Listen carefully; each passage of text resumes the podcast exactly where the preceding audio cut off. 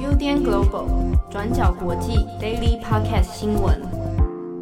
Hello，大家好，欢迎收听 UDN Global 转角国际 Daily Podcast 新闻。我是编辑七号，我是编辑慧仪。今天是二零二一年一月四号，星期一。对，也是我们今年 Daily 的第一天，第一对，第一集。哇，这个年假结束了以后，这个如梦似幻啊！大家不知道今天现在的心情是怎么样？大家今天过得还好吗？一定是雀跃不已。好，想到要上班的日子，又可以展现自我了，又可以赚钱了，对，太棒了，对不对？对，这么棒的日子里面，我们跟大家分享几个重大的国际新闻啊。对对对，好了，那第一则我们先来看一下美国这个川普啊，川普最近事情又开始在本来年底一波，本来好像有点休息了哈，但现在年初是一个很关键的时间。那川普呢，因为在一月二号的时候有一通电话啊，让他现在被这个华盛顿邮报给爆了出来哦。华盛顿邮报爆出了一则有关于川普通电话的录音档。好，那这个录音档现在在 Twitter 上面就变成一个热门关键字，叫做 Trump Tapes。那这个事情是怎么一回事呢？就是川普在一月二号的时候，曾经打了电话给乔治亚州的州务卿拉芬斯伯格。那拉芬斯伯格本人呢，他其实是共和党籍的哦。那川普打电话给他干嘛呢？他告诉他说，请他啊，敦请他找出他失去的选票。好，那这个是什么意思？其实是川普呢，先跟周务卿打了一通电话哈。那因为先前一直在传说乔治亚州有所谓的作票跟选举舞弊的事宜哦，所以川普一直认定说他自己在乔治亚州这边啊有将近一万多票是不见了。那他这通电话是打电话给周务清，跟他讲这个电话里面他是说呢，他希望周务清可以去找一下这些选票。在哪里？好，我们这样说法呢，其实听起来用中文讲起来好像很平淡哦，但是他在录音带里面呢，其实是带着一种半带一种呵斥恐吓，但是也半带着一种呃请托的口吻哦。那他最后呢，也是跟态度蛮强硬的，跟拉芬斯伯格呢说，他说我你听好啊，我要的只是这个，我要的就是找到一万一千七百八十张选票。啊，只要多出一张，我们就可以赢下这个州。好，那川普的这个说法的由来，当然是跟先前的一系列在选后的有关于选举舞弊的讨论哦，那甚至有人讲的是阴谋论。但因为在这段期间以来，一直没有找到很关键的证据证明有所谓的大量选举舞弊的事件。好，所以这件事情他打电话给周务卿的时候，那周务卿怎么回应呢？周务卿是说他不可能照办，原因是因为根本就没有相关的证据哦，而且呢，川普的这个行为本身涉及到一件很严重的政治伦理，就是干涉选务。好，那当然结果上并没有发生，原因是因为他并没有照着川普的说法，真的跑去说找出所谓一万多的选票。好，那可是，在电话里面，根据这个录音带。他又是又有讲到说，川普有点威胁，哈，说你如果不照办的话，你可能会承担一些刑事责任啊。那你如果不照办的话，你会冒很大的风险。这这是有点语带威胁哈。好，可是呢，华盛顿邮报把这件事情爆出来之后，当然在舆论上面引起很大的风波，包含周务卿拉芬斯伯格本人，他都透过 Twitter 也再次强调了，说他严正的告诉大众说，这件事情呢是错误的。不可以来威胁他，然后去做所谓不存在的这样指控哦，就是说去找所谓的一万多张选票。那川普呢，是先前在透过 Twitter 上面也是说，他说我打电话给了这个周务卿拉芬斯伯格，可是呢，对方对于选票这些舞弊的事情居然一问三不知。换句话说，川普在透过 Twitter 其实先前是先指控周务卿的这个事情好像有点在状况外哦。好，那。这个 Trump Tapes 的事情被爆出来之后，当然在 Twitter 上面呢，现在引起非常多的讨论。那么在实际上，它到底会不会产生一些后续的影响呢？目前还不得而知。但就这个选举结果来说，乔治亚州的状态基本上是不大会再出现任何的变数了。所以在 Twitter 上面的讨论里面，有很多又是把川普这节这个通话内容哦，当成一个有点像是政治笑话在看。好，但另一方面，它可能有涉及另一个问题，就是假设真的有司法上面的疑虑的话，那川普有可能涉及到的是在政治伦理上面的干涉选务。那与此同时呢另一方面，乔治亚州其实最近还有另一件事情是比较重要的一个重头戏哦，那就是在一月五号要进行的选举。对，没有错。那美国乔治亚州的补选状况可以说是，呃，会受到两党非常大的关注，因为这个补选的结果呢，将会决定说共和党有没有可能继续保住就是参议院的多数议席。那这也会对即将上任的拜登政府后续在政策上或者是一些立法的问题上面有一些重大的影响。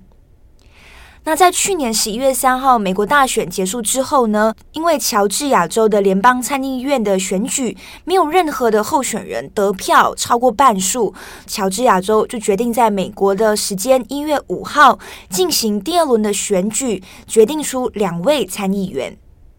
目前，民主党和共和党是各推派出两位参选代表。那川普也在 Twitter 上公开力挺两位共和党的参选人。然后，民主党呢，也在这一次的补选上面花了不少的金钱。所以可以看到的是，两党对于这场补选是非常看重的。我们这边整理一下，为什么两党会非常看重，以及为什么这次的补选结果会影响拜登政府的未来运作呢？这其实跟美国众议院以及参议院的状况是有关的。目前众议院的多数派是民主党，而且众议院的议长裴洛西也在美国时间一月三号星期日的时候确定会连任美国的众议院院长。那在另一边参议院的话，民主党和共和党目前的议席是非常接近的。如果我们把民主党的议员加上跟民主党立场非常相近的独立议员加起来的话，他们在参议院一共拥有四十八个席次，那共和党则拥有五十个席次。也就是说，如果共和党的参选人顺利在乔治亚州的补选拿下一到两席的话，那么他们在参议院就可以从五十席增加到五十一席，或者是五十二席，那么就可以继续维持在参议院的多数派地位。不过，如果呢，结果是民主党拿下乔治亚州补选的两席，那么民主党跟共和党在参议院就各拥有五十个席次，那看起来是持平的状况。不过，到时候新任的副总统贺锦丽，他将会成为参议院的议长。那这个时候呢，他就会在参议院握有决定性的一票。所以对民主党来说，只要赢得乔治亚州的补选，就可以非常小的优势成为参议院的多数派。而因为众议院呢，目前已经是由民主党来掌握了，所以民主党只要再次掌握参议院的话，就可以在未来掌握两院，取得完全的执政权。那这对于拜登政府来说有很大的影响，尤其是拜登政府之前有提出一些竞选的政策，例如有关环境、医疗保健或者是经济的全面立法。好，那如果换个角度，如果结果最后是共和党赢得乔治亚州的补选，那状况会是怎么样的？可以预见的是，那如果赢得补选，那共和党一样就是参议院的多数派嘛。所以在相关立法的议题上面，拜登团队很有可能会面临陷入僵局的状况。而相关的立法问题是否可以通过，很有可能就要取决于共和党参议院的多数派领袖麦康诺以及其他少数的温和派共和党怎么去做决定了。最后，我们来看看目前乔治亚州的补选状况。乔治亚州之前就已经开始投票了，目前大概有三百万的选民已经投完票，那这个人数大概占乔治亚州登记选民总人数的三十八点八趴。从各家媒体的报道状况来看，目前共和党跟民主党的民调其实非常的接近，目前民主党派出的两位参选人是稍微领先的。不过呢，因为民主党人过去几十年来在乔治亚州的参议院竞选中都没有获胜过，所以尽管这一次以些微的幅度领先共和党人，但是结果还是很有可能会有变数的。好，那乔治亚州的补选是在一月五号，那隔天一月六号，另一个很重要的事情就是国会要承认啊，要承认关于拜登当选的这一个事情哦。好，那先前我们在上周的时候，其实已经有跟大家简单的先提到了，已经有共和党的参议员霍利，他就先提出来啊，他是密苏里州的参议员，就说他要对这个当天的承认与否这件事情提出质疑啊，提出挑战哈。好，那果然上个礼拜我们提到的时候是看看后续会有没有其他参议员跟进哦，那果然是有的，所以到目前为止总共有十二位共和党的参议员以及一百四十位众议员表态。对这件事情是要提出挑战跟质疑哦，其中这个参与也包含了 Ted Cruz 啊，就相对有台派的这个 Cruz。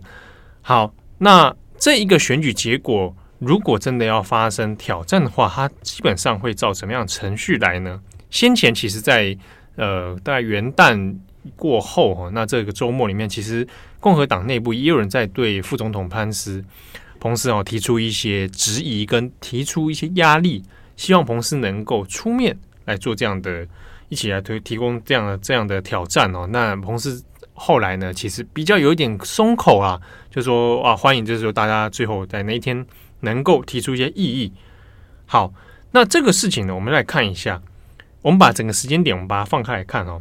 选举人团是在十二月十四号确认了选举结果。那当时选举人团投票的时候呢，总共的结果是，拜登得到三百零六张的选举人票，然后川普拿到二三二张选举人票，所以宣传台的结结果是这样的，而且也没有所谓跑票的问题哦。好，那后来针对于总统大选的各种质疑跟争议呢，那共和党共和党的联邦众议员呢，他是有提有人提向法院提出申请。说要不计入几个关键州的选举人票，但是在一月一号的时候，这个申请已经被法院给驳回了。所以接下来是要看一月六号当天的投票状况。好，一月六号当天呢，是要两院的议员来针对于这个结果选举的结果投下这个最后的同意票确认票啊。所以当天呢，他的状况会是由彭斯来主持这个会议哈。那在先确认现场是不是有议员，有国会议员呢？有对这个结果有异议。好，如果你有异议的话呢，那就要先提出一个书面的申请哦，来表达你的异议。那这之中要有这样众议员跟参议员至少各一名的这个人员来签名。之后呢，就要针对这个异议案来提出辩论。好，那辩论时间其实蛮有限，因为他一个人的发言时间只有限定在五分钟以内哦。那辩论结束之后呢，再交由参众两院针对这个异议提案来做投票。换句话说，如假设今天有一个啊参议员，他们就提出了异议案，好，那大家双方在对针对这个异议案提出辩论。这辩论内容就讨论说，那 OK，我们不要记住选举选举这个关键州的投票，我们对这个结果提出一些质疑。那最后还是要针对这样的提案来做投票。但是在现阶段，现实上面。即便这个议案拿出来投票了，有没有可能过呢？先前我们刚刚在针对乔治亚州补选这件事情就有提到了，众议院现在主要是由民主党所把持嘛，那参议院是由共和党，但是双方这两边都要针对这个议案能够过关的话，其实现实上是很困难的。包含 Ted Cruz 本人其实自己有讲。知道这个状态下，其实要过关是不容易的，几乎是不可能。但是 Ted Cruz 他自己的意思是说，那但基本上就一个啊、民主程序，他所赋予他的权利来讲，他仍然是可以提出这样的质疑的哈。所以他就一个程序，有一点像是象征性的去做一个提案。好，所以大部分现在美国的相关分析里面都会认为，这一些十二位的参议员哈，还包含其他众议员。所针对这样意义的挑战呢，象征性大过于实质性的意义。好，那再来就要讨论的问题是，那象征性的意义在哪边？那之中呢，有人认为哈，有些相关，比如说美国的几家呃资深的媒体，还包含英国的 BBC，都有谈到一点是，有一些人可能在借由这样的一个像这这个这一波政治操作哈，有点像是累积之后的政治。政治能量哈，那包含是有点像收割川普这边的支持者的这样的声誉。好，那用这个方式呢，延续自己参议员之后的政治这条路。好，但这几个事情我们串下来可以看到，我们从最开始讲的，从川普的录音带，然后到乔治亚的补选，然后在最后一月六号这一天的国会的呃这个承认的问题啊，好，那这几个事件下来，虽然看起来好像彼此有点独立，但是呢，从川普录音带进行，有没有可能影响到乔治亚州的补选问题哦？那乔治亚的补选也可能影响了后续共和党在做参议院的这个政治生态的盘算。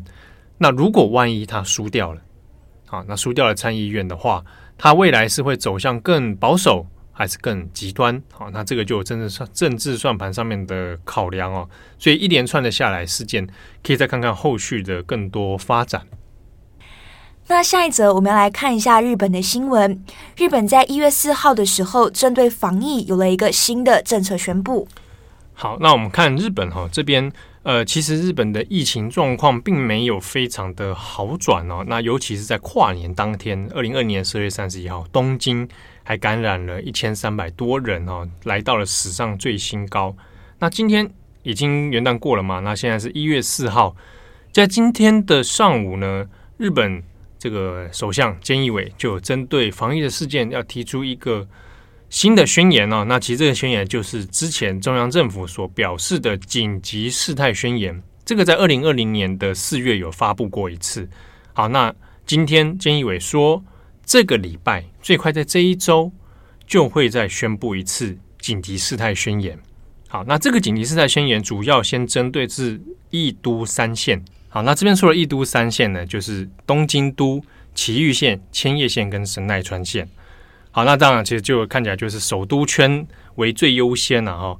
好，那菅义伟在记者会上面说的说法呢，就是说原则上会本周之内哈。那当然最晚一开始是先传说一月九号的时候要宣宣告啊紧急事态宣言。好，那现在谈的问题是可能这一周就会发布。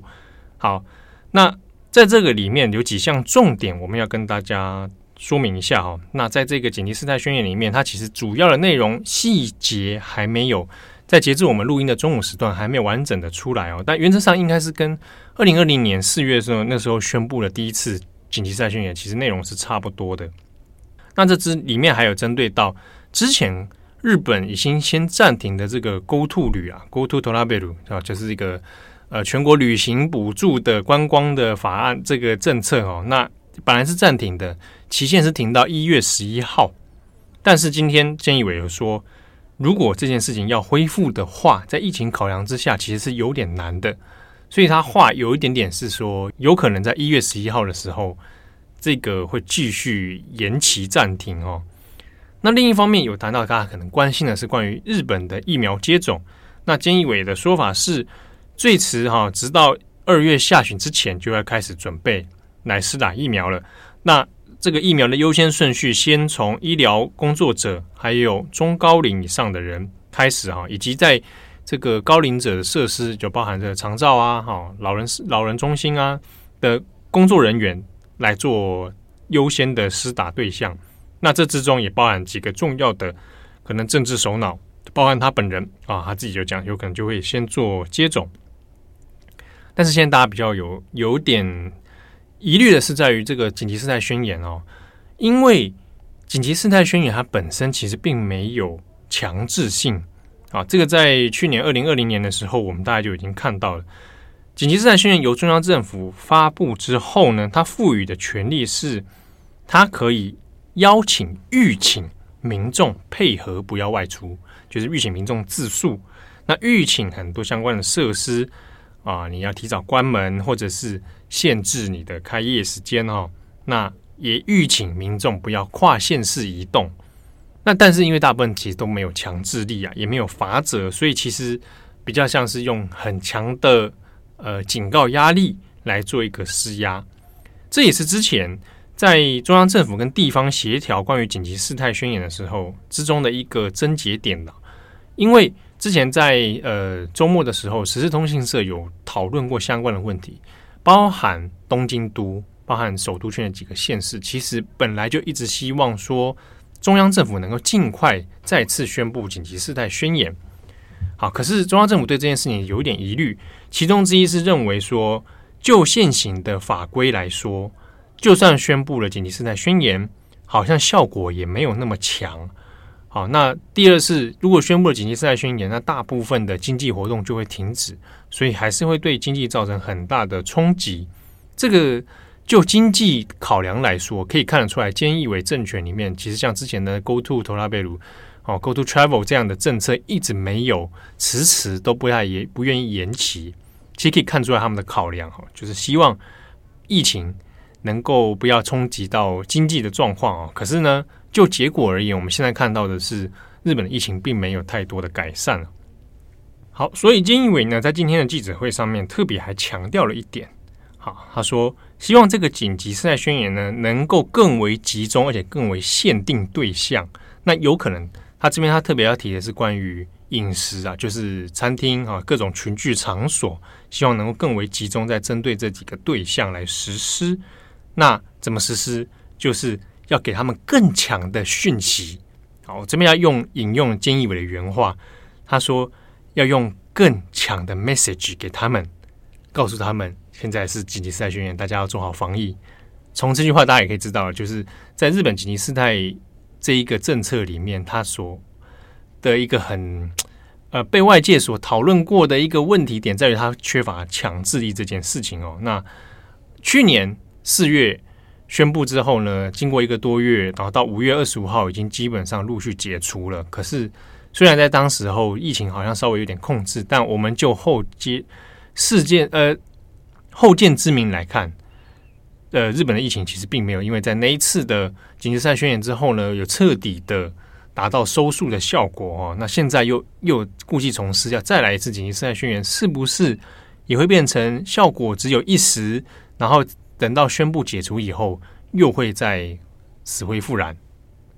那相关的问题还不晓得哦，但是现阶段呢，在接下来一月十八号的时候，还有国会的预算审议啊，那这之中就有特别提到说，是不是要针对关于紧急事态宣言的相关法令啊，这个所谓的新型冠状病毒流感的这个对策特别措施法做一些修订，然后强化它的强制力。这个目前虽然有考量，但是还不晓得会发生什么样的事情。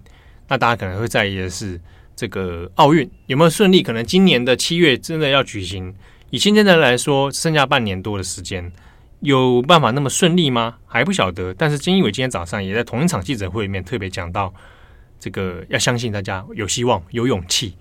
整体来说，就这个早上的一个一波防疫的相关政策的宣言哦，基本上还是有一点点呃务虚不务实啊，就是。同样的老毛病啊，缺乏强制力，但是又缺乏具体的政策跟防疫的措施。好，那以上就是我们跟大家更新的几则新闻。是的，那新的一年，祝大家身体健康，万事如意。哎、欸，我觉得这两个你不觉得都是最好的祝福吗？我觉得万事如意真的很重要。哎，藤偏现实总是不如人意。就是心想事成，万事如意。我真的觉得这不是你知道客套说说，这是真的很重要的祝福。就是有那么好就好了，是不是？人生有这么如意吗？因为事实上根本心想就是通常都不会成。对啊，但是反过来想，就是未必都如意都事成，就是对自己比较好。有有时候事不成，说不定其实对自己还比较好。这种时候就要顺其自然，对不对？成语接龙，成语接龙。好，您过年就来比，我们来 PK 成语接龙。过年的节目企划就这个好了，转角成语大接龙。我觉得我会输哎、欸。